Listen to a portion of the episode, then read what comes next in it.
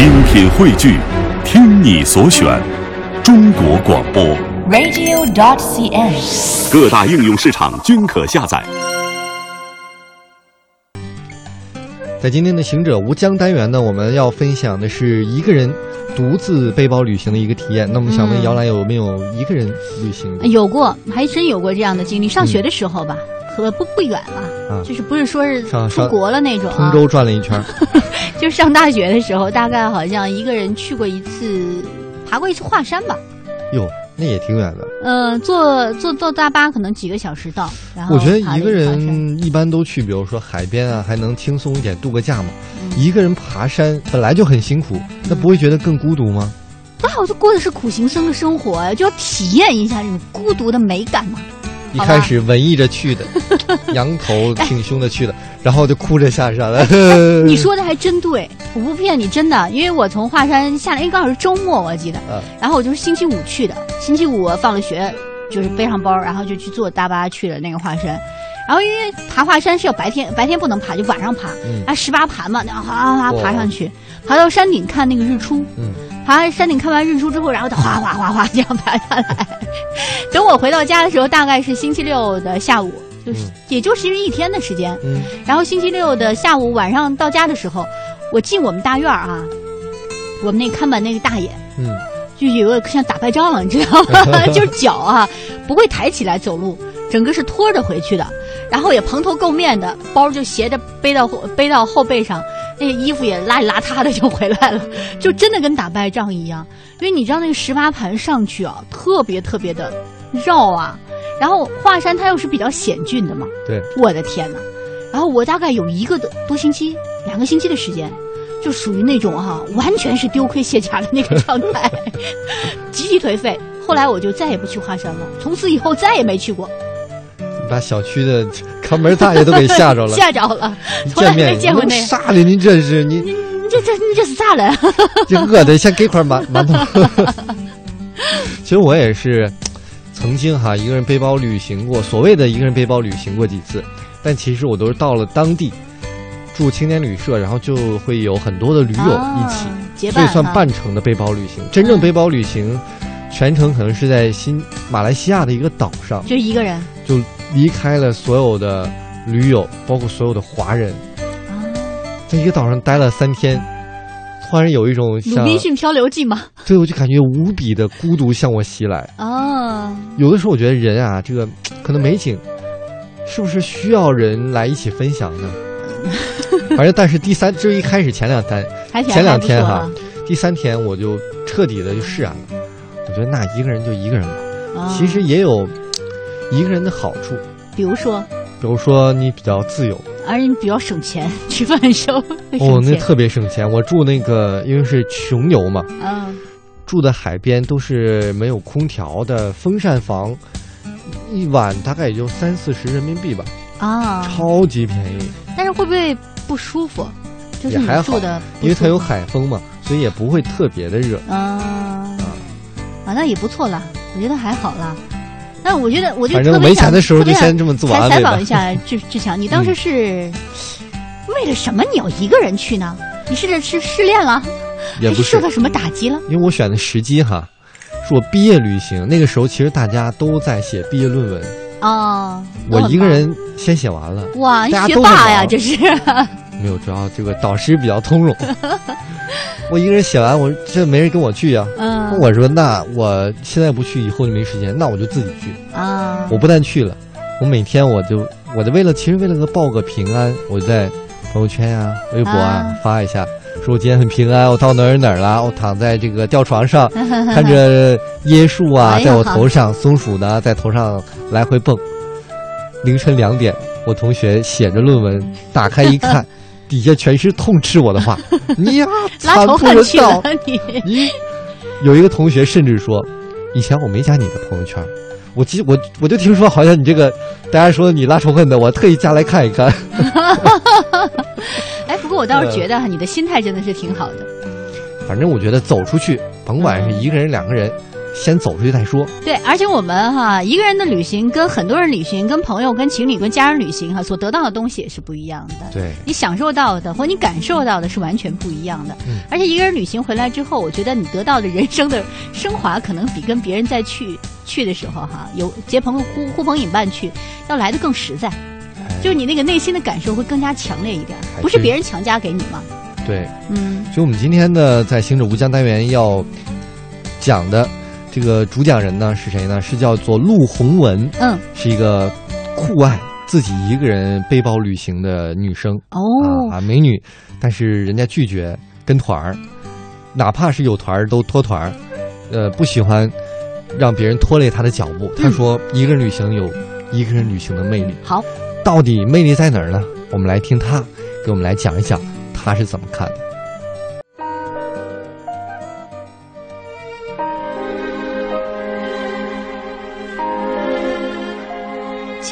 柬埔寨，我只去了一个城市，就是暹粒。我只去了暹粒，金边我都没有去。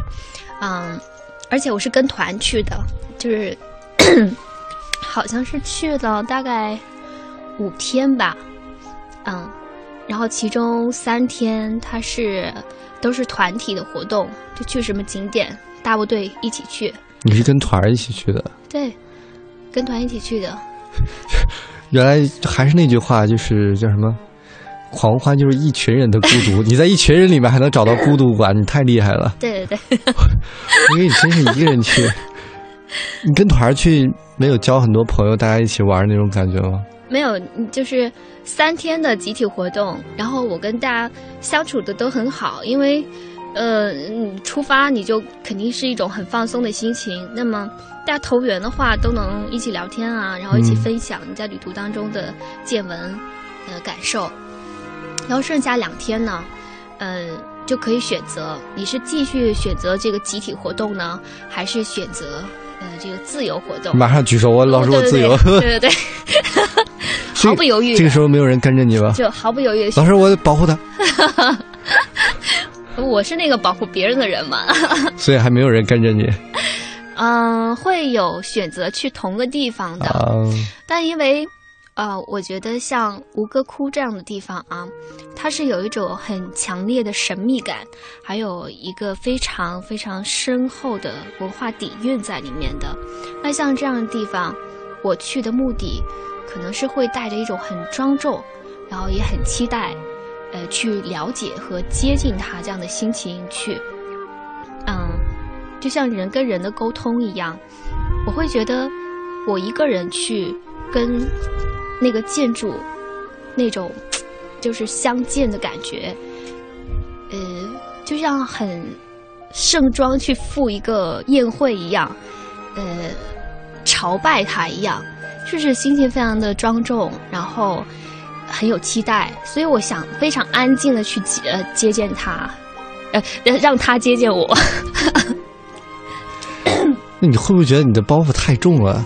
不会，呃，可能每个人的就是特点，旅游的特点不一样。那我我去，你可以去完全放松，比如说你要去香港逛逛街，然后去台湾吃吃小吃，你会吗？呃，这种完全休闲的可以接受，可以接受，但是你还是不会呃自，己主动想去会。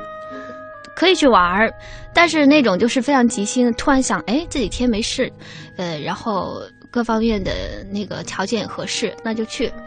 但如果你让我精心准备一场旅游的话，那么我一定会就是像去吴哥窟这样的地方，因为我想去了解它的历史文化，然后想真正知道我在现场的时候是怎么样的心情。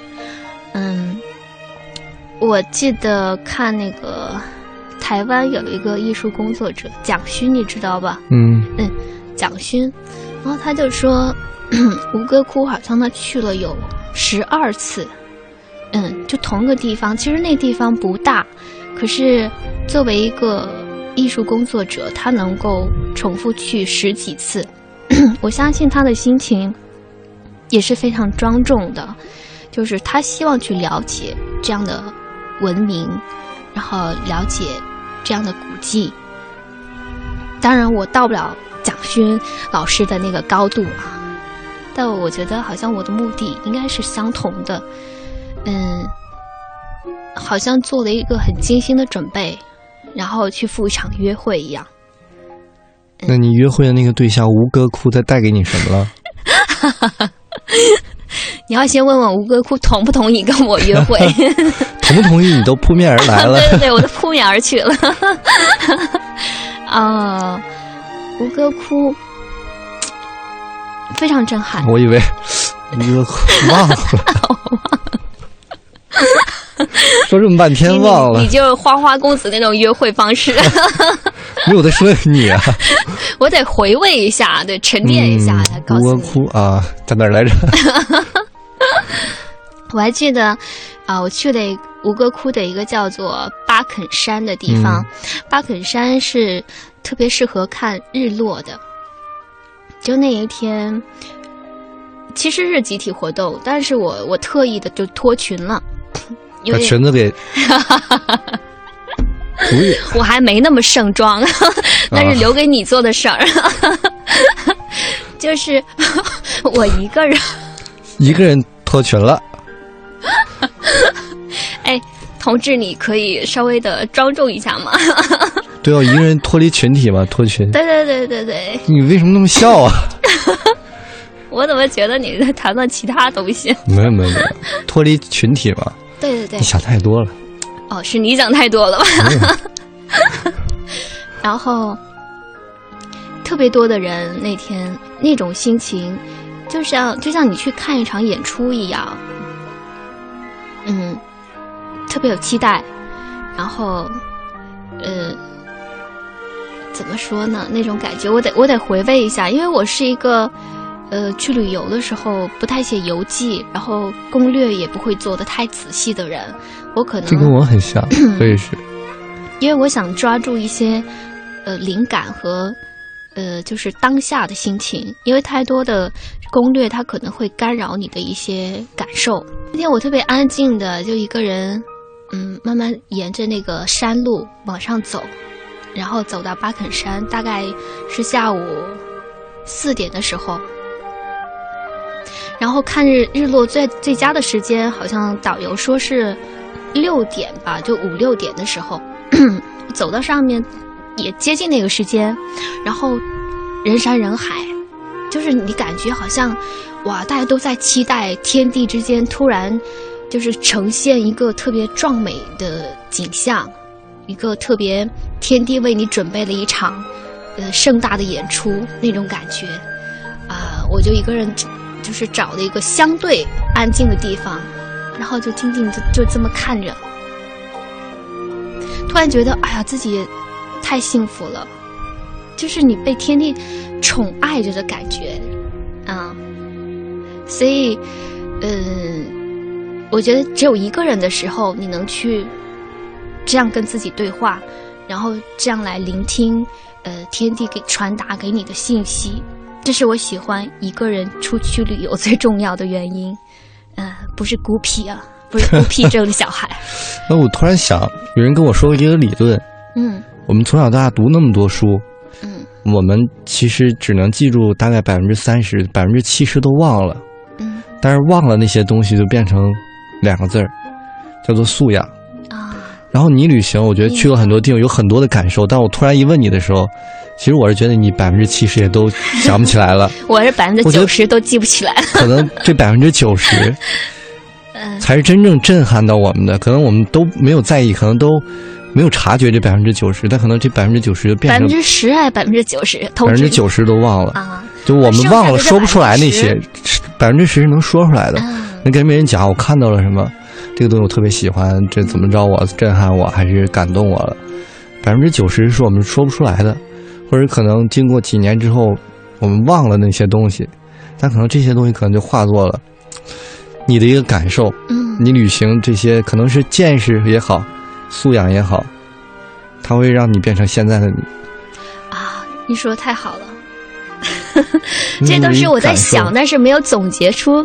呃，对就是你只能说百分之十哦，我当天可好像是看到了什么什么，对但，是百分之九十，虽然你觉得他可能忘了，他可能但是他无形之中嗯就把你变成现在的这个样子。对的，他会融入你的骨子里边去。